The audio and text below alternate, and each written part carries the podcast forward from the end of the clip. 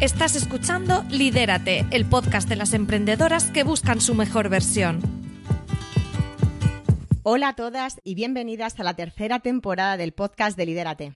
Soy Sonia Escribano y junto a mi compañera Esther Ruiz trataremos temas relevantes e interesantes en el mundo de la mujer emprendedora. Hoy hablamos de finanzas, de cómo los números bien tratados y trabajados pueden estar a nuestro favor y no en contra. La clave es indagar, conocerlos y tener control sobre ellos. Sabemos que no es sencillo, pero hay que enfrentarse a este obstáculo si queremos vivir tranquilamente respecto a nuestra economía. Por eso, hoy tenemos a una experta en esta materia que nos va a ayudar a lo largo de esta entrevista a ver más claro el camino. ¿Nos la presentas, Esther? Buenos días, Sonia, y también súper contenta de estrenar esta tercera temporada. ¿Qué decir de ella? Decir que después de 10 años trabajando por cuenta ajena, conoció el mundo del coach, que cambió su vida para siempre. Su motivación principal es ayudar a emprendedoras a tener una relación sana con el dinero, a ayudarnos a vencer esos miedos que siempre surgen en torno a los números, sobre todo a las que nos han repetido desde pequeña que somos de letras, y a conseguir esa ansiada tranquilidad económica. Ella es mentora, formadora, coach y creadora del sistema de educación financiera emocional. En su web he tenido que elegir solo una frase, aunque os aseguro que hay muchísimo contenido y muchísimo valor, que es mi misión es transformar tu economía de un modo sencillo, transparente y honesto y ayudarte a alcanzar la tranquilidad económica. Bienvenida Vanessa, Marrero. Arrancamos contigo esta tercera temporada y estamos súper contentas de poder contar contigo y disfrutarte. Bienvenida. Hola Esther, hola Esther, hola Sonia, encantadísima y súper contenta de estar aquí, de estrenar esta temporada de este podcast de Liderate. Bueno, la pregunta, sabes, que es obligada, siempre arrancamos así porque creemos que todas hemos vivido un antes y después en nuestra vida. Así que, ¿cómo decides emprender? Bueno, yo creo que soy emprendedora casi, casi que desde la cuna, ¿no? Eh, yo vengo de familia emprendedora, entonces es algo que, que, he amado, ¿no? Mis padres montaron una empresa desde que cuando yo era, cuando yo tenía seis meses, entonces de alguna manera crecí, ¿no? Con la empresa era de la nada y luego creció mucho, así que eso lo viví. Pero cuando pasé, digamos, a ser yo emprendedora y a, y a hacer realmente lo que a mí, ¿no? Me apasionaba y no lo que se suponía que tenía que hacer, ¿no? Por, por el legado familiar, pues fue a raíz de una experiencia precisamente muy complicada en la empresa familiar. Eh, la crisis anterior, en el 2008, nos azotó de lleno y a mí me tocó vivirla en primera persona. Aquellos fueron muchos años durísimos para mí, porque bueno, yo era muy joven, no, no, no sabía asumir todo aquello, me, me, me, superó, ¿no? A nivel emocional, a nivel físico, y, y bueno, y, y, aquello tuvo consecuencias luego en mi salud y demás, pero eso fue lo que me motivó, ¿no? O sea, cuando descubrí el coaching, como tú decías, ¿no? En la búsqueda de sanarme yo porque no estaba bien, pues ahí fue cuando se me encendió la, la chispa, ¿no? Y dije, wow, ahora estoy entendiendo por qué he tenido que vivir este drama, ¿no? O sea, porque yo siempre soy de sacar un aprendizaje. Entonces ahí comprendí que esa experiencia que yo había tenido, que en ese momento era negativa, ¿no? Quería transformarla y que tenía un sentido. Y el sentido era que yo tenía que ayudar a otras personas a que no les pasara eso que a nosotros nos estaba pasando y que me estaba haciendo sufrir tanto. Así que esa fue la motivación para emprender y a partir de ahí emprendí el camino. Sí, bueno, porque sé que has estudiaste económicas. Sí. Y dices que, o sea, que en tu familia ya era una familia de emprendedores, así que sí que supongo que tú ya te habías visto o habías fantaseado con la idea de emprender por tu cuenta más veces.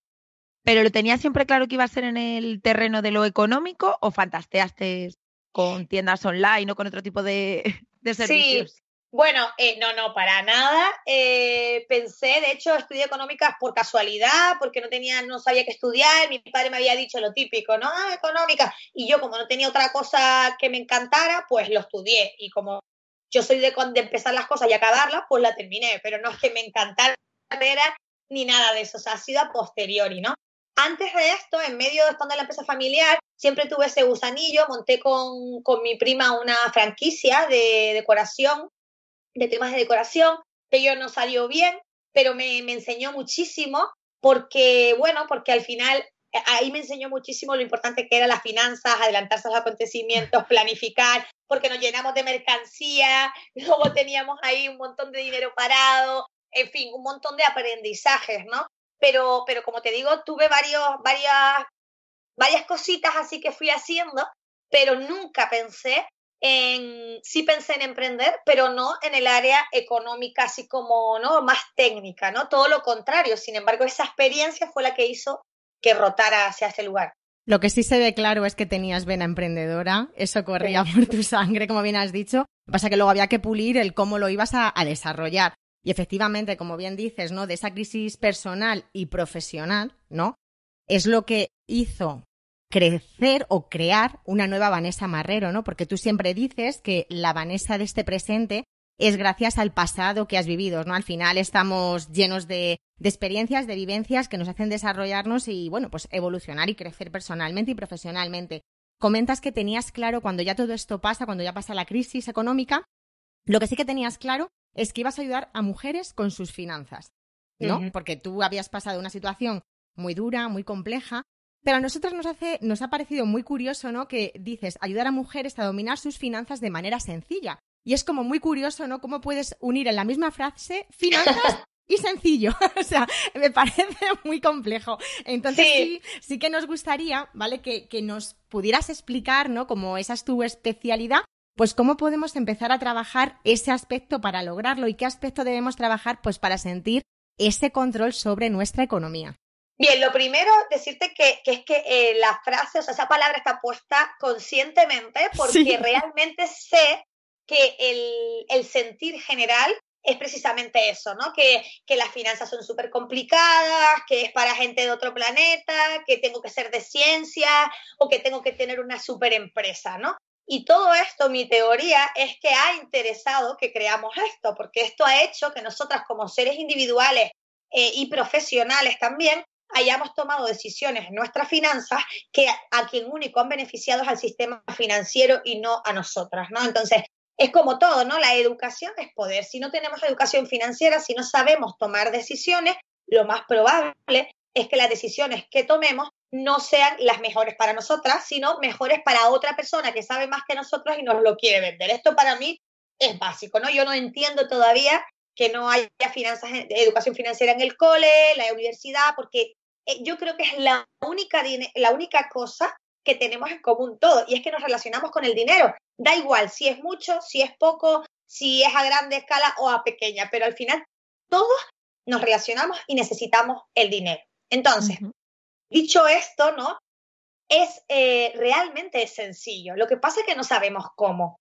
Entonces, lo primero que te diría, si me preguntas en qué hay que trabajar, para mí este sistema de educación financiera emocional, que así lo he llamado, porque combina dos pilares que para mí son la base y sobre los que se sustenta el, hacerte dueño, ¿no? Y el trabajar las finanzas, que es por un lado el ser, ¿no? La mentalidad, es decir, hay todo empieza dentro hacia afuera y como tal, nosotras y encima las emprendedoras más, porque tú eres emprendedora, pero tú eres tú, es decir, si el negocio va bien o mal, te afecta a ti a nivel personal, familiar, etcétera. Entonces, hay que trabajar en la mentalidad, es decir, qué relación tengo yo con el dinero, he escuchado de pequeña todas esas cosas que están en el subconsciente y que es trabajo de desarrollo personal y de pico y pala, ¿no? Pero una vez que yo he, digamos, sanado o al menos indagado qué hay ahí, la otra parte y que es, eh, vamos, van de la mano, son las herramientas. Es decir, las herramientas, pero no hablo de herramientas de mega multinacionales. Al final, dos y dos son cuatro. Lo que tenemos que saber es la información básica que a ti como emprendedora te dé para tomar decisiones, porque no es lo mismo tomar una decisión solo basada en la intuición, sino dejarte llevar por la intuición, pero acompañarte de información objetiva que haga que esa decisión que tomes sea mucho más efectiva, la tomes desde una tranquilidad, porque sabes que hay algo que te está, digamos, soportando esa decisión. Y al final es la base para mí para crear negocios sostenibles, porque cuando montamos un proyecto emprendedor, y esto están las estadísticas ahí, ¿no? Sí. O sea, eh, mueren muchos proyectos por el camino, muchísimas. Las estadísticas son abrumadoras a partir del tercer año. ¿Y esto por qué? Porque tú puedes montar un negocio, porque tienes una buena idea, porque te cuadra en un buen momento y te sale bien. Pero si tú eso no lo gestionas, ¿no? Usando la cabeza y tomando decisiones basadas en datos objetivos, es muy difícil que ese proyecto sea sostenible en el largo plazo, ¿no? Y yo creo que el sentido de nosotras, de las emprendedoras que amamos lo que hacemos, es poder vivir de esto, al menos hasta que nosotros decidamos, ¿no? Que queremos seguir viviendo de esto, ¿no? Entonces, creo que estas dos patas son fundamentales, ¿no? Mentalidad y herramientas, ¿no? Eh, pasar a la acción. En cuanto a lo de las herramientas que comentas, me, resulta interesante mencionar esto. Te escuché decir en una entrevista. Lo digo porque es verdad que lo, pinta, lo haces sencillo porque decías, solamente necesitamos saber sumar, restar, multiplicar y dividir. Y es la realidad. Y es verdad que lo que nos falta es el cómo aplicar ¿no? esas operaciones de manera correcta. Pero te lo escuché decir y dije, si es que es cierto, nos quieren vender una bola, ¿no? De que esto es tan complicado. O sea, yo te entiendo bastante porque es verdad que hay mucho desconocimiento. Yo estudié antes de todo empresariales, o sea, el tema de los números me ha dado muchos quebraderos de cabeza, pero también me ha ayudado mucho luego en mi, en mi faceta emprendedora y demás para tomar decisiones. Pero sí que es verdad que no es tanto. Está claro que luego puede ser matemáticas financieras, podemos hablar de rentabilidad, podemos hablar de lo que sea. Pero para tener las cosas claras realmente en un negocio, eso es lo que hace falta. Y lo quería mencionar porque de verdad te oí decirlo y dije, es que es tan sencillo que a veces esas, es el pintarlo así, el explicarlo así, nos hace un chip ahí en la cabeza y dice, ya está, abre la mente, que no es tanto. Total, mira, yo eh, siento un, un firme, o sea, tengo un propósito muy, muy, muy, muy interiorizado, ¿no? Y que cada vez toma más valor y que en el confinamiento ya fue como wow, ¿no? Porque claro, el confinamiento eh, a mí, em, yo me he dado cuenta, ¿no? De, realmente en el confinamiento uno de los principales problemas de esta crisis es la económica, ¿no? Entonces yo ahí sentí que tenía una misión, ¿no? Y que mi propósito en este momento más que nunca tenía que ser democratizar el conocimiento en finanzas, ¿no? Y cuando hablo de democratizar me refiero a eso, oye, hacer fácil lo que se supone que es difícil, ¿no? Eh, darles a la gente herramientas reales, o sea, la gente, tú no tienes que ser experta en esto, ni te vas a estar, ni que la mayor parte de tu jornada laboral, la mitad la dediques a finanzas, no tiene sentido, porque eso no es tu trabajo, ¿no? Pero, una figura como la tuya es fundamental, es fundamental para poder ayudar y guiar. Claro, claro. Sí. Sí, porque además al emprender te sientes, o sea, profundamente perdida. Yo, por ejemplo, yo soy una persona que por naturaleza y tendencia, y me estoy intentando corregir, yo soy derrochadora, o sea, yo no he ahorrado nunca, a mí me sobra 100 euros en el banco y digo, vámonos a Zara, vámonos a cenar y me voy de viaje, o sea, nunca ha sido. Y entonces es verdad que cuando trabajas por cuenta ajena, yo trabajé durante 15 años por cuenta ajena, te puedes permitir ser irresponsable. Yo, por ejemplo, en mi casa a mí todos los meses me entraba un sueldo y yo sabía que X parte del sueldo no lo podía tocar porque tenía que pagar la hipoteca y yo pues tenía pues X dinero al mes que era para mis caprichitos, yo me lo dejaba en caprichitos, además mi marido es súper friki de controlar de los números y de tal. Conclusión, yo era como, pues ya está, pues si tú te encargas de todo y enciendo y hay luz, pues esto que va bien. claro, entonces, pero hay muchísima gente que es así. Entonces pasas de ser tan, o sea, de tener un sueldo, 15 pagas y no tener que hacer cargo prácticamente de nada, a de pronto verte con un negocio, con unos impuestos que pagar, que cuando haces una factura tienes que tener en cuenta el IRPF porque eso no lo habías contado y también lo tienes que poner que etcétera, y es complicadísimo porque nadie nos ha enseñado a ser responsables de esa parcela de nuestra vida. Exactamente. Entonces creo que es súper importante. Claro, es que yo siempre digo que al final, ¿no? Eh, ahora además con esta situación tan compleja, ¿no? Que realmente, eh, vamos, todo mi, mi respeto y mi apoyo a esas familias que lo están pasando realmente mal, ¿no? Pero hay una parte que nosotros tenemos que tener claro que la responsabilidad está en nosotras, que nosotras hemos de ocuparnos y no tanto que, porque muchas veces nos preocupamos continuamente y eso hace que no te ocupes. Vamos a ver, que la situación externa es compleja, que vamos a tener un 2021 y probablemente un 2022, eh, que, las, que vamos a tener que ir a pico y pala para poder a lo mejor obtener los mismos resultados que años anteriores, seguro, pero sinceramente, y lo digo con todo el respeto del mundo, creo que tenemos que centrar, esas son las condiciones, esas son las, digamos, las reglas del juego en este momento. Y tenemos, yo siempre miro la, la vida, ¿no? tenemos dos opciones. O entro ahí y me quejo, y jolín, qué mala suerte, y mira tú, y hay que ver, y no duermo pensando en si voy a poder facturar y voy a poder no sé qué, vender mis productos, mis servicios, bla, bla, bla. o digo, vale, estas son las reglas del juego, ¿qué tengo que hacer con estas reglas del juego para desarrollar mi pasión y seguir trabajando en lo que quiero. Pues tendré que trabajar más, tendré que afinar más, tendré que ser más creativa, tendré que pivotar. Esto es actitud emprendedora ante la vida. Entonces yo creo que las emprendedoras ahora más que nunca tenemos que demostrar que ante los problemas nosotras vemos oportunidades. Y eso no quiere decir que el mundo sea de color de rosa y que todo sea maravilloso y fantástico y no tengamos problemas. Claro que lo tenemos, ¿no? Pero yo por lo menos decido ponerme en el lado de ocuparme. Y las finanzas son nuestras. Y esto es algo que tenemos que tener muy claro, ¿no? Eh, sí, muy bien, las termas, pero la responsabilidad es tuya porque ¿quién más que tú se beneficia o perjudica si sus finanzas no son las que realmente te hacen feliz o te permiten llevar la vida que tú quieres? totalmente, totalmente, Vanessa. Estamos totalmente de acuerdo porque además eh, es algo muy común es que has dado en el clavo lo de menos preocuparnos y más ocuparnos, porque cuando nos preocupamos tanto estamos perdiendo una energía, estamos pensando en no llego a esto, no tengo para esto, no tal. Ocúpate, ponte al lío, conoce tu número, tu situación real y ponte al lío. Pero sí que es verdad que es actitud y eso o lo tienes o lo trabajas y lo desarrollas, ¿no? Porque como hablabas antes del tema de, mentalidad, de creencias y demás, está demostrado, ¿no? Que las, las creencias que tenemos, eh, las que adquirimos en la edad eh, de la infancia, marcan totalmente nuestra vida adulta. O sea, marcan totalmente. De hecho, eh, te oí comentar en una ocasión que las, eh, las creencias no solamente vienen dadas por lo que vivimos a nivel económico en nuestras casas. De hecho, una cosa es la relación que tengan, tengan, con el dinero nuestros padres, nuestros abuelos, bueno, la gente más cercana, que es lo que nosotros al final estamos mamando, por así decir. Pero te oí decir una cosa que me pareció realmente interesante. No solamente son las creencias que vemos en cuanto al dinero, sino también las creencias que nos han rodeado sociales y educacionales.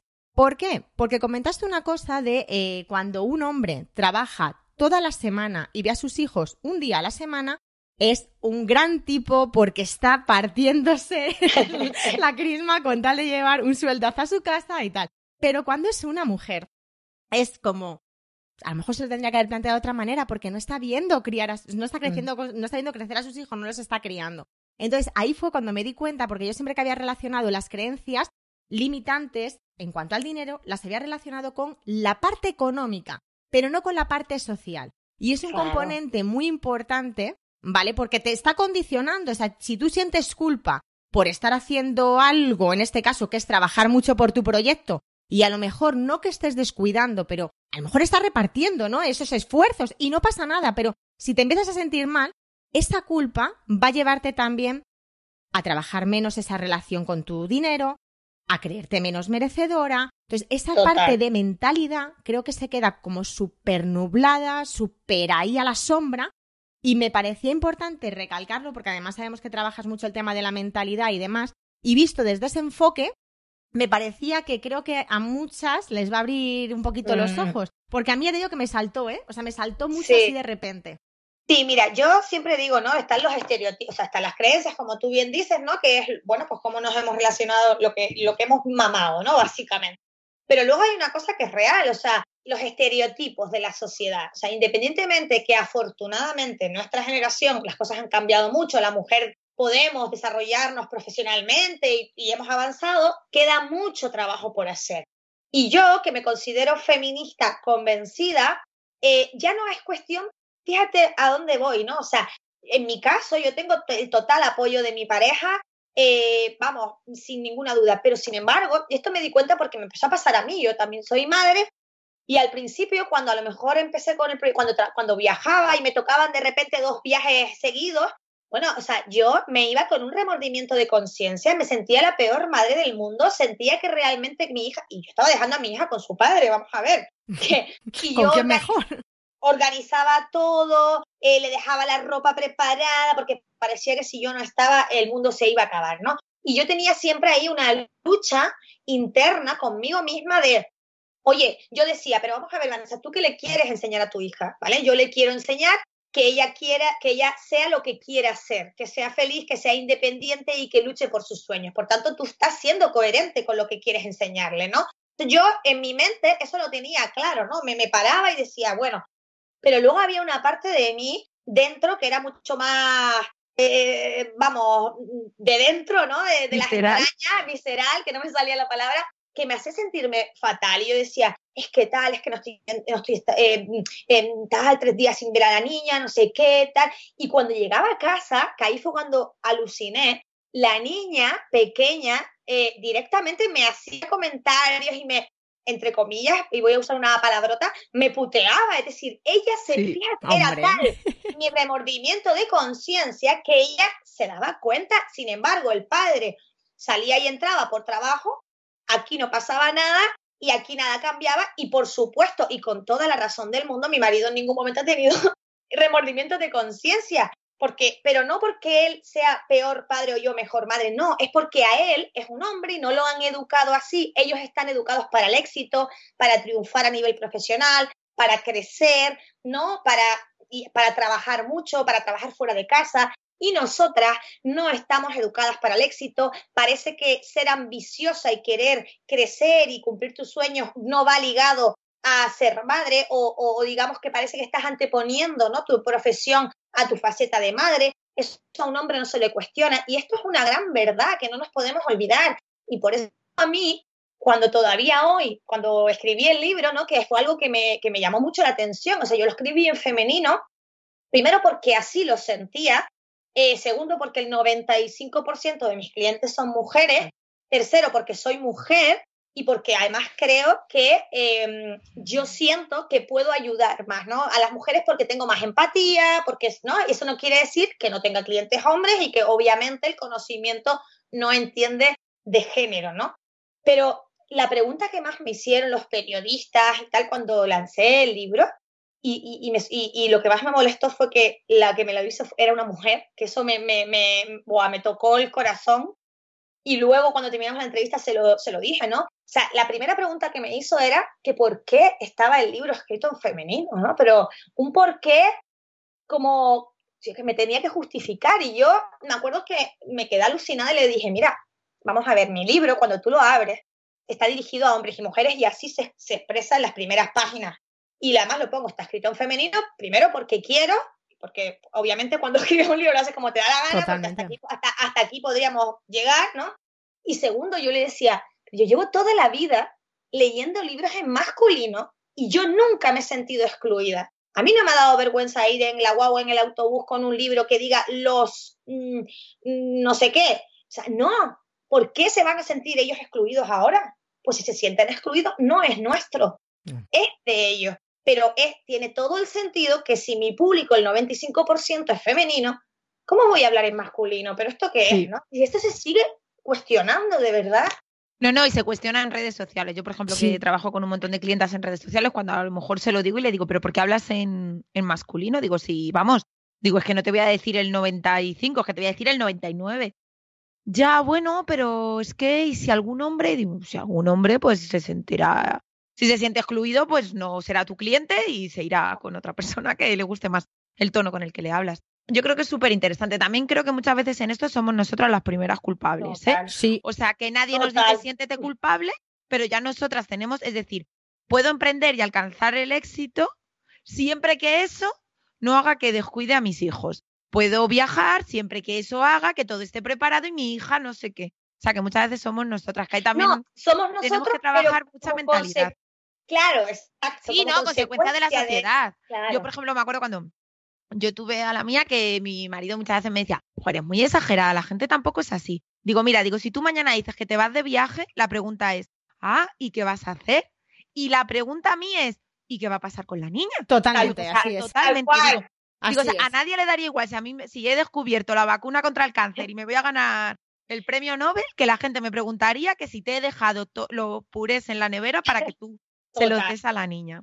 Así que eh, nada. Trabajo nuestro, que somos nosotras las que tenemos que cambiarlo y quitarnos de culpas y, y de todo. Yo, yo he de decir que voy haciendo mis pinitos y yo ahora cuando me tengo que ir conscientemente, aunque me cuesta, lo tengo que hacer consciente, no dejo nada preparado. Digo, ah, yo tampoco. Yo sí de las tuyas ahí, sí. Si la, si la niña se viste, al principio me, me, enfadaba, digo, no, no, y creo que esto, esto también es un trabajo nuestro de, oye, que no, nosotras no somos las únicas que sabemos hacer las cosas, ¿no? Que esto también nos lo han vendido así, que parece que es que las madres somos las únicas. No, perdona, esto no es cierto, los padres son maravillosos y, y, son igual de capaces que nosotras, ¿no?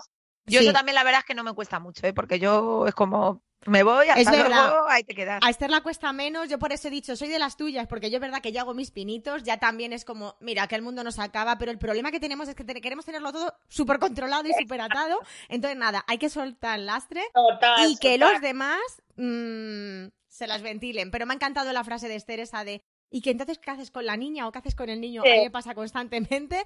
El, la niña, el niño tiene un padre y si no tiene una abuela, un abuelo o que sea, y no, le, va a y no pasar le nada. pasa nada. Sí, Niños sí. independientes y fuertes. Eso. Vale, y hablando de, de todo este tipo de cosas, tanto sociales como de manera económica, sí que nos queríamos centrar un poquito más en el mundo emprendedor.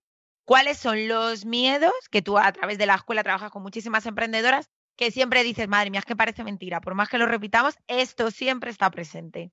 Mira, eh, hay muchas creencias que se repiten. El dinero, más, más que el dinero es malo, que no es tanto esa, sino como que yo no trabajo por dinero, ¿no? Como no quiero pensar en el dinero, ¿no? Este, este rollo de que parece que si, si yo estoy poniéndome un objetivo de facturar X en mi negocio, estoy siendo materialista y entonces ya, entonces esto, esto lo primero, ¿no? Eh, la parte de soy de letras, a mí se me dan fatal los números, yo soy creativa, yo hago unos diseños maravillosos, soy arquitecta, soy no sé qué, y, y yo que va, que los números no son lo mío, esto es, pero yo diría que casi... y hay una creencia que para mí es como la reina, que creo que la tenemos todos y en este país más, y es que para ganar dinero hay que trabajar muy duro. Sí. Claro, ¿qué pasa con esta creencia? Es muy potente. Porque, claro, tú imagínate, y voy a poner un ejemplo porque siempre me gusta llevarlo un poco al terreno práctico, ¿no? Para que se entienda. Tú imagínate que en tu casa, eh, claro, tu padre y nuestros padres han trabajado probablemente duro, o tenían un trabajo físico, o tú recuerdas que lo veías poco a tu padre porque trabajaba un montón de horas y demás. ¿Qué pasa? Eso ha hecho que para ti, ¿no? El, el, el dinero se consiga a base de trabajo duro, entendiéndose duro por renunciar a cosas, a tiempo, a incluso a físico, ¿no?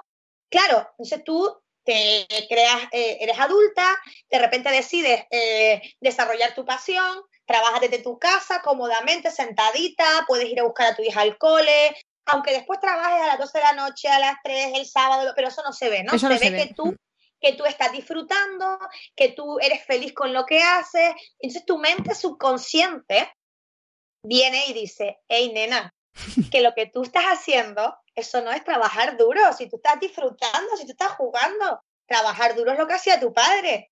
Sí, que llega, se levantaba a las 4 de la mañana, se acostaba no sé qué. Entonces, claro, ¿qué hacemos? El subconsciente, como no lo entiende, aleja el dinero porque entiende que nosotros no estamos trabajando lo suficientemente duro para recibir dinero. Entonces, las creencias son básicas porque tú puedes estar haciendo un trabajo bestial y genial, pero de manera inconsciente, sin tú saberlo, vas a alejar el dinero, ¿no? Entonces hay que sanar eso para que la abundancia en todos los aspectos y no solo en el económico inunde nuestra vida, ¿no? Y, para eso, por ejemplo, el agradecer, el centrarte, por ejemplo, un ejercicio que a mí me encanta de al final del día agradecer por tres cosas positivas pequeñas. ¿Por qué eso? Porque tendemos, tú durante el día, que son 24 horas, te pasan un montón de cosas y te pasa una negativa y la, el ser humano y la mente Sí. tiende ahí, ¿no? Y, y entramos en barrena. Oye, si yo me acuesto con esa energía, yo lo que estoy atrayendo es la escasez.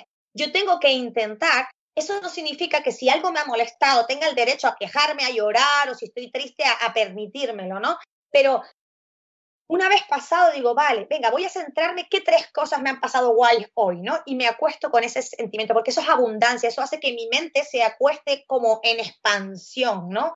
Y eso que parece una tontería es que es una de las leyes básicas para atraer la abundancia en nuestra vida, insisto, en todos los aspectos, porque la abundancia es un concepto amplio, ¿no? La abundancia somos todos, o sea, abundancia es lograr tener la vida que deseas al final, ¿no? Eh, no solo a nivel económico. Así es, pero un pensamiento autodestructivo es que te fastidia el día. O sea, esto que has dicho de agradecer, eh, yo os lo cuento, ¿vale? A, título personal, porque sí que me pasa, imaginaros, eh, un día cualquiera, un lunes, las 12 del mediodía, y llevo una mañana de lujo, de estas muy productivas, que todo te va bien, ¿no? O sea, que dices, jope, que bien está dando la mañana. Como me pase algo malo, ¿eh?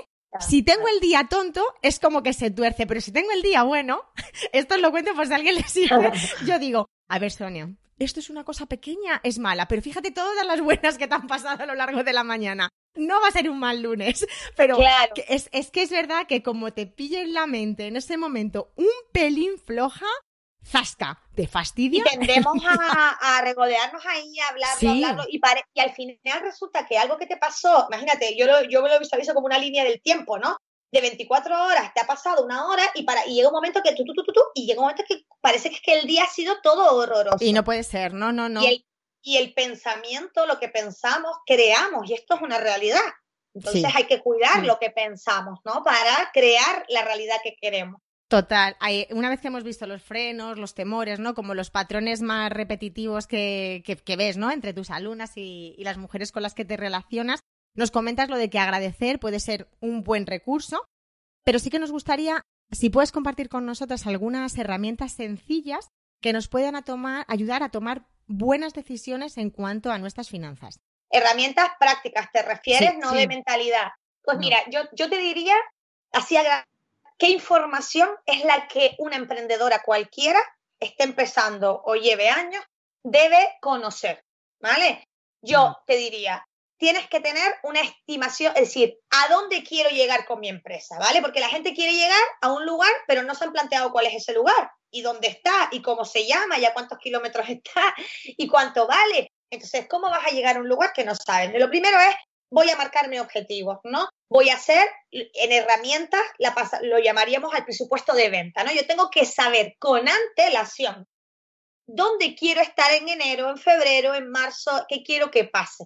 Porque solo si lo sé con antelación podré buscar qué hago, qué acciones voy a hacer para lograrlo. Entonces, estimación de las ventas.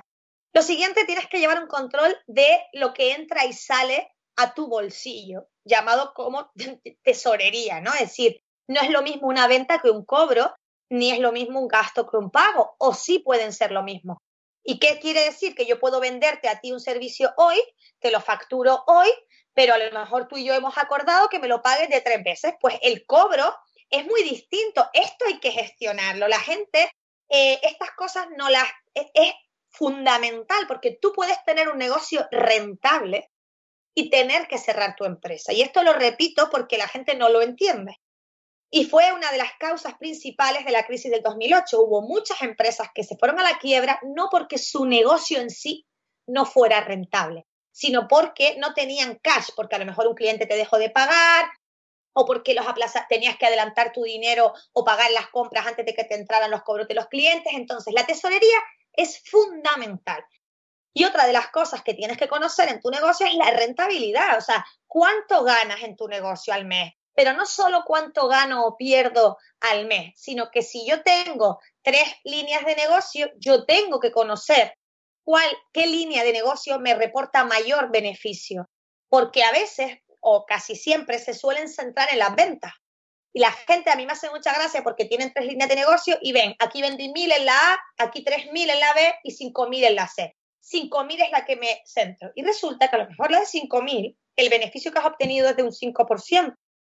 Así es. Pero la que ha vendido mil ha ganado 500, por tanto el retorno es del 50%. Entonces, las ventas no valen para nada. Vender, hay que vender. Si no vendemos, no llegamos a ningún sitio. Pero si solo vendemos, a lo loco, cuanto más venta, más pérdida también, cuando no gestionamos correctamente, ¿no? Entonces, no es cuestión de vender por vender, sino que lo que vendamos sea rentable. Entonces, para yo poder que mis esfuerzos sean más productivos, saber dónde me tengo que centrar o incluso si tengo que dejar de dar un servicio o un producto que muchas veces lo estamos ofreciendo perdiendo pasta, ¿no?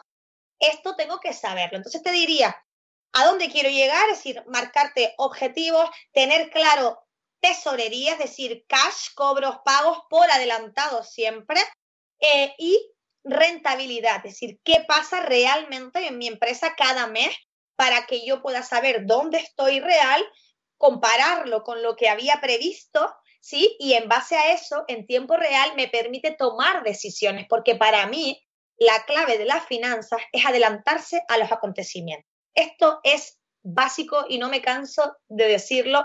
Y muchas me dicen, pero es que eso es inventar. No, no es inventar, es prever, es planificar y es necesario y, vamos, mm, yo diría que indispensable para que realmente llegues al lugar que quieres. Para mí es sentido común. yo no puedo llegar a un sitio que no sé cuál es ese sitio. ¿Cómo voy a llegar?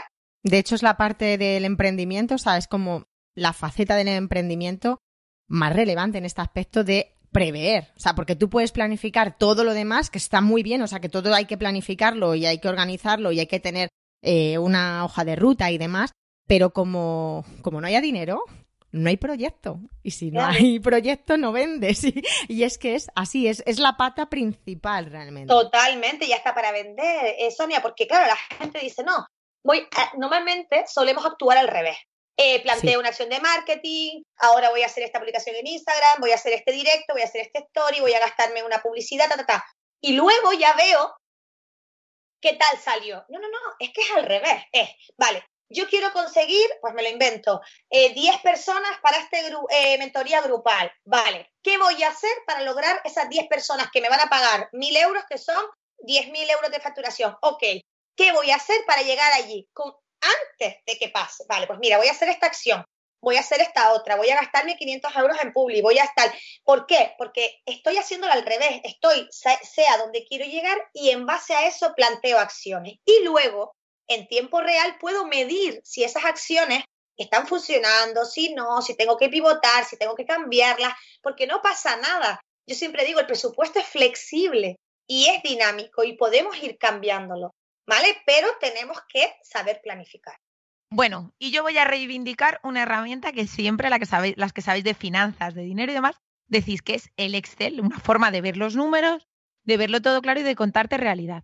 Pero, ¿qué tiene que haber en un Excel? Yo me he descargado el de tu página web, que invito a todo el mundo a que vaya a vanessamarrero.com porque está genial.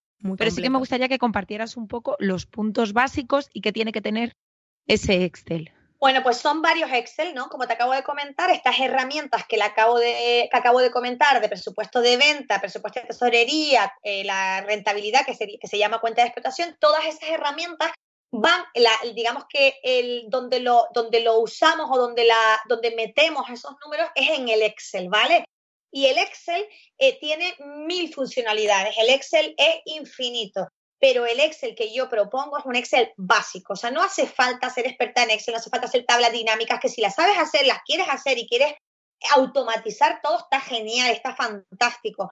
Pero yo abogo por lo sencillo, ¿no? Entonces es un Excel simplemente donde arriba irán los ingresos, debajo los gastos. Lo que pasa que esos ingresos y esos gastos tienen que ir puestos de un modo, porque lo importante de estas herramientas no es meter datos y ya está porque así no te dice nada. Lo importante es el análisis que hacemos de esos datos. Entonces, por eso es tan importante la manera en la que introducimos los datos, porque dependiendo cómo yo tengo que comprender primero el negocio, comprender qué herramienta estoy haciendo y para qué, para qué información, ¿no? ¿Qué información quiero que me dé esa herramienta? Para que luego pueda colocar los números en ese Excel de un modo que realmente la información que me dé sea de valor, porque es lo que yo quiero, que me sirva de valor para la toma de decisiones objetivas, ¿no? Así es, es que es escuchar Estel y yo creo que a todas se nos ponen los pelos de punta. Claro, tal cual. Y además lo que dice Esther, el que tienes en tu web es súper completo, pero sí que es verdad que es para verlo con detenimiento porque cuando empiezas a ver hay tanto número es que se te ponen los pelos, como te digo, de punta. Sí, de hecho en las notas del podcast vamos a dejar el enlace directo para que se lo puedan descargar y ya que hemos comentado, pues que vayan directos a la web y a ver si las echan a mano. Y echen un ojito. Y bueno, Vanessa, ahora que se va acercando el final de año, eh, ¿qué nos recomiendas o cómo podemos, ¿vale? Poder hacer una previsión de cara al 2021. Mira, para mí ahora, de hecho, el domingo tuve una masterclass sobre esto en directo, porque es el momento perfecto. O sea, ahora tenemos que tener ya trabajado el presupuesto de 2021. Es decir, ¿y a qué me refiero con el presupuesto de 2021? Lo mínimo es cuánto estimas vender el próximo año. Habrá mucha gente que escuche, me escuche decir esto y me diga, tú estás loca, yo qué sé, y mucho menos con la incertidumbre que hay y con el COVID. Bien, pues hay que saberlo. Hay distintas técnicas o distintas informaciones que nos van a ayudar a acotar esa incertidumbre o esa, digamos, esa sensación de, de, oye, que, yo qué sé lo que pasa mañana, Entonces, lo primero que te diría es, primero hay que separar, ¿vale? Si yo ahora te pregunto, Sonia, Esther, ¿cuánto estimas que vas a vender en enero de 2021? Tú no sabrías contestarme a esa pregunta. Pero si tú empezamos a desgranar tu negocio, ¿vale? Lo primero, separar por línea de negocio. Imagínate, yo me lo voy a inventar. Imagínate que el club de la comunidad de ustedes, Lidérate, pues yo que sé, abres puertas en enero. ¿vale? Imagínate que, no lo sé, pero me, lo invento, que es un tipo de servicio que cuesta 100 euros y tu objetivo es, oye, en enero voy a conseguir 50 mujeres a 100 euros, esto es 5.000 euros de facturación. Esto es mucho más fácil porque tú sabes si 50 mujeres es posible, si no, si ese es el precio, si voy a lanzar en enero o no, tenía pensado lanzar en marzo. Es decir, se trata de separar por línea de negocio.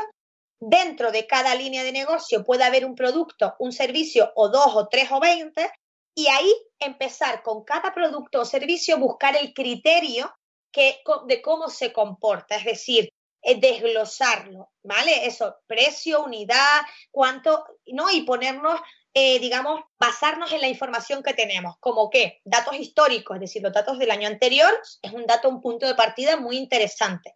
La estacionalidad del negocio, es decir, hay negocios que son estacionales. Si tengo, yo qué sé, un tema de turismo, pues a lo mejor en verano eh, no puedo poner la misma previsión en agosto que en enero. Si vendo helados, pues probablemente también. Eh, no lo sé, hay tipos de negocio de formación que se sabe que hay meses que son en agosto no se vende nada, pues esa estacionalidad tienes que tenerla en cuenta a la hora de hacer una estimación.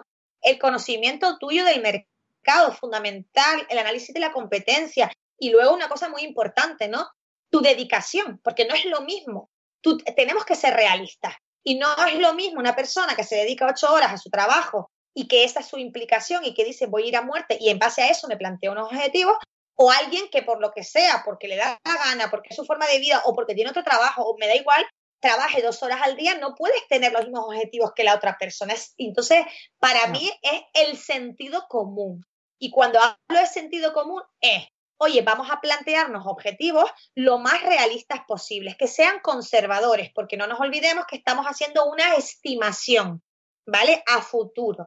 Entonces, una vez que hacemos eso y que podemos armar un presupuesto, insisto, de, vamos, del detalle a, los euros, ¿no? No al revés, porque si no es muy difícil. Pero una vez que tenemos ese, que, que es ese escenario que consideramos el que tiene más posibilidades de darse y sobre el cual luego tú vas a elaborar qué vas a hacer para lograrlo, porque esto, si no se pasa la acción, no vale para nada. Pero para minimizar esa incertidumbre, ¿vale? ¿Qué recomiendo siempre yo? Hacer un plan B, porque siempre hay que tener un plan B.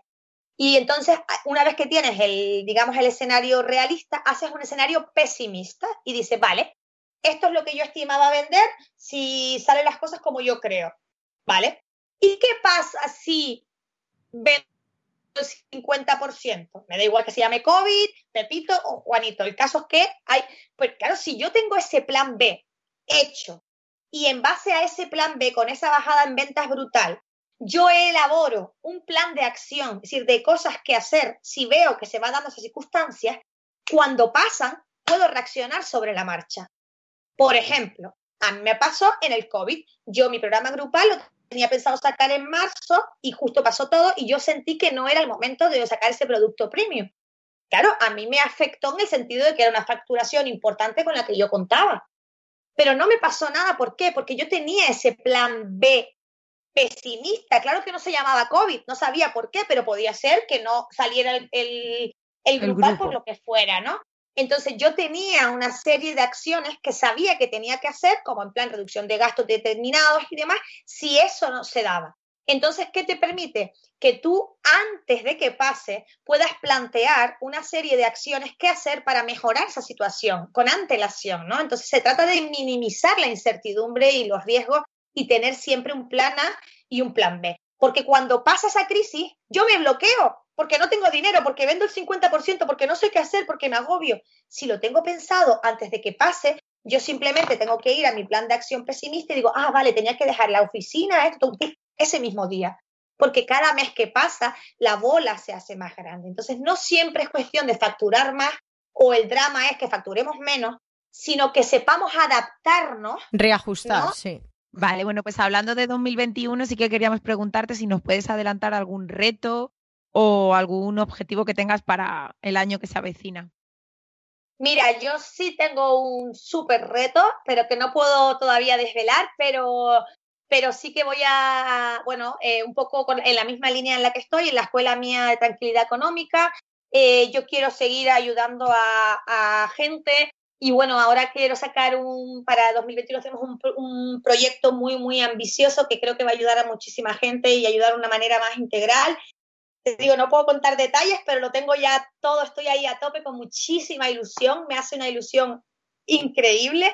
Y, y sí, sí, yo ya tengo mi presupuesto de venta hechito, revisado y además me encanta porque me motiva, me da energía, me hace ya, digamos, que visualizar el año que viene y de verdad que todo esto, el mantener el foco, el visualizar, el verte como que ya lo has logrado, esto aunque parezca que es muy, muy, muy así, muy espiritual, es cierto y funciona. Obviamente, si solo es eso y no hago nada, no va a pasar nada, pero doy por hecho de que estamos hablando con gente que somos de acción, entonces, pero si la acción la acompañas de esto, ¿no? De verdad que los resultados se, multiplican. Y sobre todo las ganas que no falten. Ya que nos has comentado, ya que nos has comentado eh, lo de la escuela de tranquilidad económica, sí que nos gustaría, ¿vale? Para las mujeres que nos estén escuchando y a lo mejor, bueno, pues te conozcan, o las que no te conocen, pero las que te conocen y no saben exactamente, ¿vale? Todos los puntos que tocas. Sí que nos puedes resumir brevemente qué partes trabajas del emprendimiento, qué cursos hay, qué les puede interesar. Sí, mira, en la escuela ahora, en este momento, son cursos de finanzas que lo que intento es tanto la parte de mentalidad, ¿vale? Como la parte de cómo marcar tus objetivos, cómo hacer un presupuesto de venta, de tesorería, cómo calcular rentabilidad, cómo hacer un presupuesto familiar. Es decir, en la escuela he creado como, se pueden comprar los cursos por separado, pero he creado un pack que incluye todos los cursos y que ahí son los cursos que yo considero que si tú eres emprendedora, son los que necesitas. Son cursos súper prácticos, directos, sin tecnicismo, con los Excel para descargar. Yo abro Excel y voy explicando el paso a paso de mi negocio, porque lo que quiero es que sea algo que te facilite la vida, te la haga fácil, no te la complique, ¿no? Entonces, eso. Y luego ya están los programas de mentoría y demás para quien quiera un acompañamiento más personalizado. Pues genial, pues ya sabéis que en su web podéis encontrar todos los cursos de Vanessa Marrero que, como ya dice, facilitar la vida de las emprendedoras que lo necesitamos. Y Esther, si te parece, vamos a pasar a nuestro apartado de preguntas, que hemos hecho un giro. Y, bueno, hay alguna novedad, ¿vale? A partir de ahora va a haber dos preguntas relacionadas con conceptos, con conceptos específicos de, de la materia del entrevistado. En este caso tenemos a Vanessa, que es experta en finanzas, y la vamos a preguntar por dos términos que creemos que toda emprendedora tiene que conocer y controlar, que los hemos oído millones de veces, pero no siempre están lo suficientemente claros. Entonces, Vanessa nos, nos lo va a explicar. Estás escuchando Lidérate, el podcast de las emprendedoras que buscan su mejor versión. Dos conceptos básicos para toda emprendedora. El primero, ¿qué es exactamente, Vanessa, una póliza de crédito y en qué casos ¿vale? Es recomendable solicitarla y utilizarla. Vale, a ver, voy a intentar explicarlo sencillo y corto. Eh, obviamente, una póliza de crédito es una línea de financiación, ¿vale? Es decir, es un dinero que te, que te concede el banco, ¿vale? ¿Para qué? Para que puedas ir disponiendo de él poco a poco a medida que lo vas necesitando. Y voy a poner un ejemplo para que se entienda. Tú imagínate que la, la póliza de crédito no es un préstamo, ¿vale? No es un préstamo de yo me quiero comprar una maquinaria que cuesta 15 mil euros y no tengo el dinero y le pido al banco la póliza de crédito, me la da y lo pago todo y me quedo en la póliza cero. No, ¿por qué? Porque eso no es un préstamo y las pólizas de crédito tienen unos intereses muy altos. ¿Para qué sirve la póliza de crédito y qué es?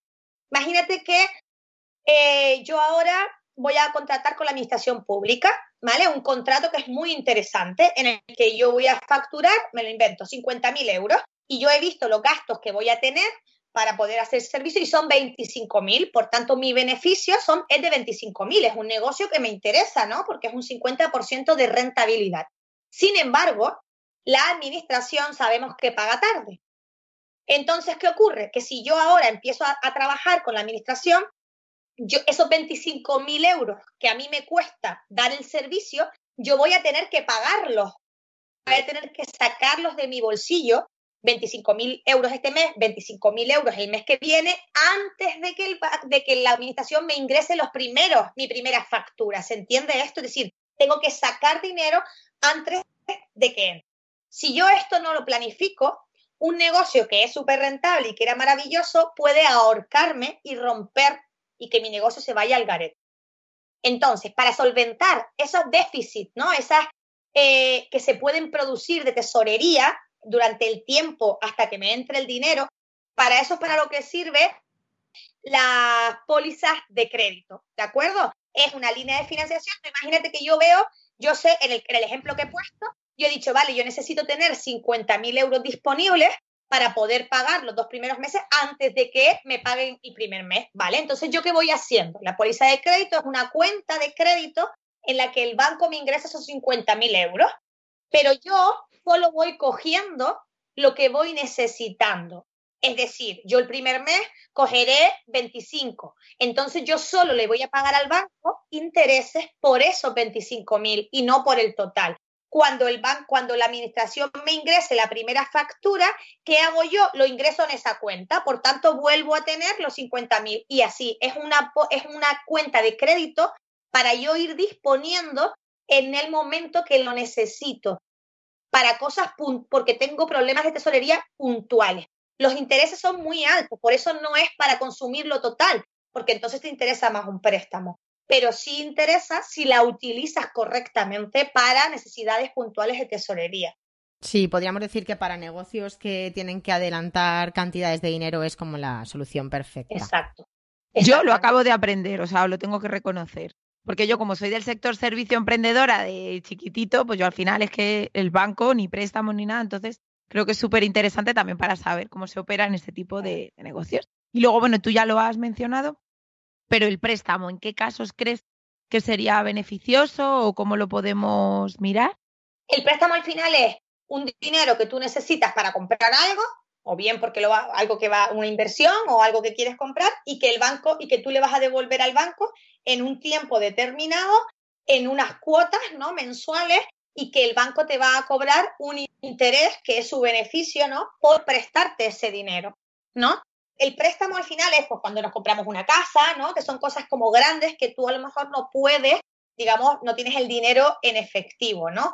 Pero hay que saber también, primero, informarse porque tendemos a firmar préstamos. Tu banco de toda la vida te da el préstamo y tú casi que le das las gracias, pero para comprarnos un pantalón vamos a Sara, a Mango y a H&M y comparamos. Mm, hola, eh, no lo entiendo, ¿no? Entonces, pero luego para firmar una hipoteca a 30 años, que es toda una vida, resulta que voy a mi banco toda la vida y encima estoy agradecidísima de que me lo haya dado. ¿Cómo sé que lo que me está ofreciendo el banco o lo que me está cobrando por prestarme el dinero es óptimo o no es óptimo? Para eso tendré que comparar. Entonces yo siempre digo, vamos a tres bancos, aunque no te lo den, vamos, porque es la única manera que tenemos de comparar. Eso primero. Lo segundo, tenemos que tener claro qué cosas tenemos que mirar, ¿vale? Y es el tipo de interés si es variable o es fijo. ¿Qué quiere decir esto? O me van a cobrar durante toda la vida del préstamo el 2%, vale, perfecto. Eso significa 400 euros de cuota. Esto sé que es 400 euros, salga al sol por donde salga. Pero si es variable, como pasaba en la mayoría de las hipotecas, es el Euribor, que es un índice de referencia que existe ya en el mercado, más un porcentaje, un diferencial. Eh, ¿Vale? Ahora, si el Euribor está a 1 y el diferencial es 0,5, vale que yo pago un 1,5, pero mi hipoteca es durante 30 años. La economía es cíclica, por tanto, el Euribor que ahora está a 1 puede estar mañana a 6. Y mi cuota que pago hoy 400, mañana pueden ser 900. Y esto es el drama que pasó en la crisis de la burbuja inmobiliaria, que la gente se quedó en cuánto pagaba, de cuánto le decía al banco que le salía la cuota a pagar en ese momento que firmaba.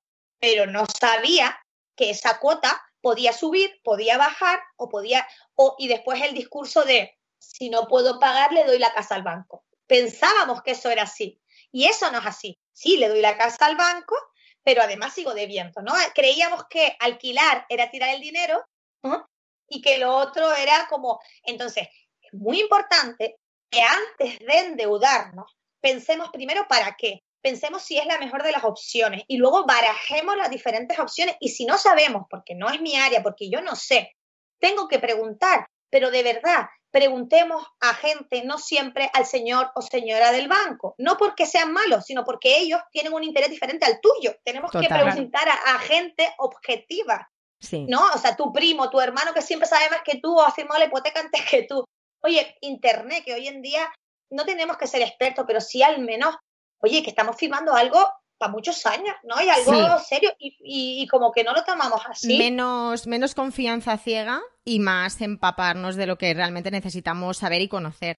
Pues Vanessa, gracias por aclararnos estos dos conceptos, por esta dosis formativa, porque además en Liderate apostamos siempre por la formación y nos ha parecido interesante poder incluir, ¿no? Como este nuevo apartado y que además nos vayamos con algo bien claro y bien asentado. Así que pasamos a las preguntas que son un poquito más personales. Queríamos saber, algún libro que hayas leído y que nos puedas recomendar porque para ti ha marcado un antes y un después. No tiene por qué ser de emprendimiento, ¿vale? Siempre libre. Mira, para mí un libro que, el primero que me viene siempre que me hacen esta pregunta es El poder está dentro de ti, de Luis L. Hay, que es un libro antiquísimo, pero que en un momento de mi vida en el que tuve, bueno, yo estuve enferma, como consecuencia de todo eso, ¿no? Que creo que lo he contado en alguna, en varias ocasiones, tuve cáncer, ¿no? Y ese libro fue el que me hizo dar, decir, vale, yo también puedo hacer algo, ¿no? Yo también puedo sanarme, ¿no? Y ahí fue cuando comenzó mi camino en el desarrollo personal. Por tanto, para mí ese libro es como un antes y un después que me marcó. Y luego, eh, en cuanto a libros de, por ejemplo, de mentalidad, de abundancia y tal, hay uno muy antiguo también, pero que creo que es el que más me gusta, que se llama Piense y hágase rico, de Napoleón Hill, que me gusta muchísimo. Luego te diría El poder sin límites de Tony Robbins, eh, que Tony Robbins siempre, bueno, pues muy motivador y, trabaja mucho lo que es la acción, ¿no? Y a mí esa parte me gusta muchísimo. Y, también te diría Tú puedes sanar tu vida, de Luis L. Hay también, que son dos libros maravillosos. Y bueno, básicamente yo creo que eso es lo que me, así me vienen ahora de primeras. Pues nada, los dejamos en las notas del podcast, que nos has dicho unos cuantos y ya tenemos lectura. Y luego, por más que trabajemos la mentalidad o por más que estemos preparadas, siempre hay un punto débil o algo que suele ser el área en la que tenemos que poner el foco para mejorar. ¿Dónde crees que es donde te gustaría empezar a mejorar o donde siempre tienes esa actitud de decir, este área tengo que seguir trabajándola? En mi caso, eh, yo tengo que siempre trabajar y este año tengo como, ¿no? como objetivo eh, no olvidarme, ¿no? De, de ocuparme de mí, ¿no? De darme permiso, de escucharme, de darme espacio, de celebrar mis logros, esta parte, ¿no? Yo soy muy de acción y eso es muy bueno, se me permite siempre mantener el foco, soy muy de quiero hacer esto, pienso y lo hago, eh, ¿no? Soy muy así, pero eso a veces tiene una parte eh, en contra, ¿no? Que te, no te das permiso para parar, para pensar, para sentir ¿no? O incluso para celebrar, ¿no? Entonces, eso es algo que sí que ya tengo incorporado a mi vida, eh, lo tengo como muy presente, que tengo la meditación, forma parte de mi vida en este momento, el escucharme, el parar, el hacer deporte y conectar, el tener tiempo para mí. Esto es algo que la enfermedad también me enseñó, tuve que enfermar, pero bueno, todos, algunos aprendemos antes y otros después, y, pero para mí fue un antes y un después en todos los aspectos de mi vida, ¿no? Y yo hoy lo agradezco, ¿no? Pero si tuviera que mejorar, diría que esa parte que no acaba nunca tendría que seguir mejorándola. Qué importante escucharnos. Vale, ¿cómo ha cambiado el COVID a Vanessa Marrero? Mira, pues sinceramente, a mí no me ha cambiado. O sea, pues no, te, no, te, voy a mentir. Y te voy a explicar el por qué, ¿no? Primero porque yo, lo que te comentaba antes, soy muy de, ¿vale? Yo, yo puedo hacer algo por solventar esta situación externa, yo no puedo hacer nada. yo soy de actuar, ¿no? ¿De dónde, qué puedo hacer yo para mejorar esta situación?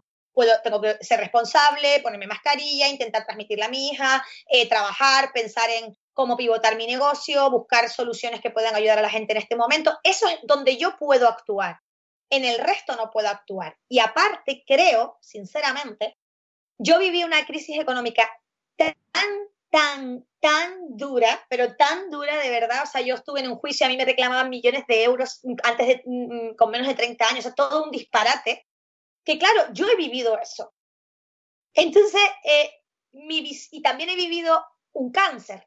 Entonces yo no sé si esto tiene que ver o no, pero a mí esto sí, me, eh, parece un drama, me parece súper triste, me parece, eh, no sé, que es tristísimo. Yo veo a mi hija con la mascarilla y veo a los niños entrando al cole y me da mucha tristeza, eh, ¿no?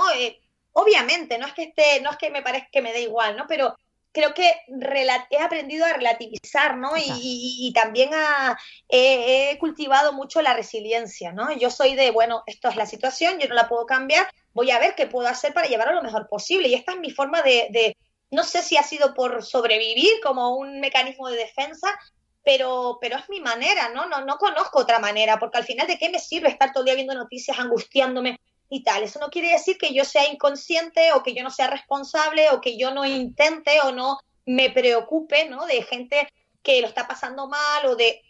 Claro que sí, ¿no? Sí, pero, pero esa actitud y precisamente tu experiencia de vida te hace ver esto como algo nimio. No que no sea importante, sino que efectivamente lo ves realmente con la preocupación y la envergadura que a ti te puede suponer. Compartimos totalmente la visión, tanto Esther como yo. O sea, por eso es también lo de lanzar esta pregunta, porque cada oyente, ¿no? Podrá empatizar con la respuesta, ¿no? De cada uno. Y sí que es verdad que yo, por ejemplo, en mi caso, sí que es verdad que, o sea, yo también me considero una persona bastante resiliente. De hecho, yo en verano me he ido de vacaciones, sigo saliendo lo que se me permite salir dentro de las restricciones, o sea que por eso no he tenido ningún problema. Sí que es verdad que yo en mi caso particular, y creo que ha sido en el caso de muchas mujeres, desgraciadamente, que no ha sido algo equitativo, hemos perdido calidad de vida. O sea, yo me he dado cuenta que el COVID trastocó mis horarios y me hizo hacer que tenía que estar todo el rato con el ordenador al lado, porque en cualquier momento me tenía que poner a trabajar porque llegaba el momento en el que iba a poder aprovechar.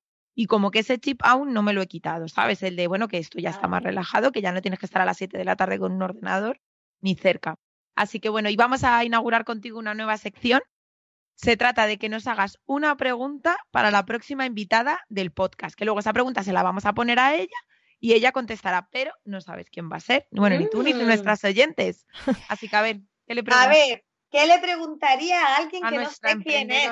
Bueno, pues mira, le voy a hacer una pregunta de estas de las que a mí me gustan eh, y que seguro que... ¿Cómo te ves en 10 años? ¿Qué te ves aportando? ¿Cómo te ves en el sentido de que te ves aportando al mundo? ¿Dónde estás? ¿Qué haces? Y demás. Esa pregunta. Perfecto. Pues nada, la guardamos y la semana que viene se la haremos a, nuestra invitada. Y te lanzo también otra parte nueva de esta sección. A ver, déjanos un mensaje de vida para las niñas de, la, de ahora y mujeres del futuro. ¡Wow! ¡Wow! ¡Qué responsabilidad! Claro, de eso se trata, que luego lo podamos escuchar con el tiempo y decir, mira qué bueno lo que dijo Vanessa.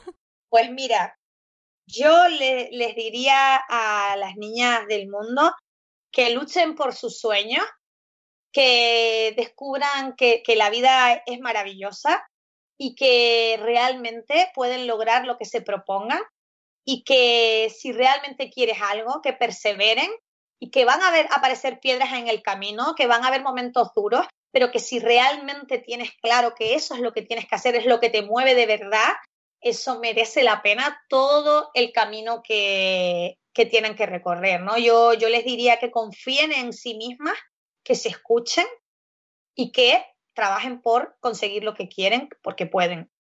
Me encanta.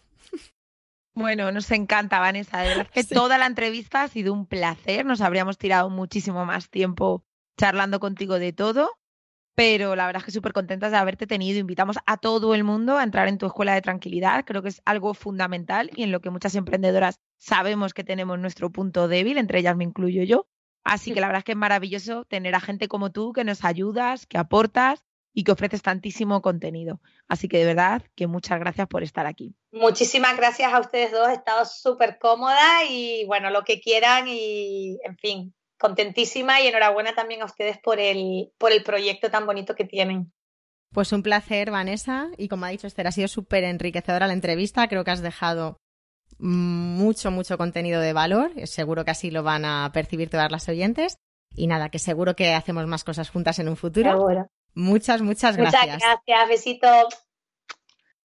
Bueno, chicas, y ahora sí que llega lo más importante. Vais a coger la entrevista, todo lo que habéis aprendido con Vanessa Marrero y lo tenéis que compartir. En redes sociales, contárselo a la vecina, a la prima, a cualquier persona que quiera escuchar. Volvemos con la tercera temporada de Liderate. Estamos súper contentas. Y ahora sí que nos podéis encontrar en las plataformas habituales. iBox, Apple Podcast, Spotify cuál me estoy olvidando. Sonia, te veo y digo, alguna me estoy dejando en el tintero. No, como están abiertos, nos pueden escuchar en todas ellas. Y bueno, recordaros que nos podéis encontrar en la web de Liderate, www.lidera-mediote.es y en Instagram, donde somos arroba lidera-te.es. ¿Verdad que sí, Esther? Sí, y por supuesto, aún tenemos abiertas algunas masterclass para lo que queda de año. Que podéis entrar en la web que ha comentado Sonia, ver a quién vamos a traer, informarnos y seguir poniendo foco en este 2020 que lo vamos a despedir de la mejor manera posible. Vamos adelantando que a lo mejor está Vanessa en alguna. Sí, yo creo. bueno, hay mucho que aprender con ella. Hasta la próxima. Besitos. Besos. Chao.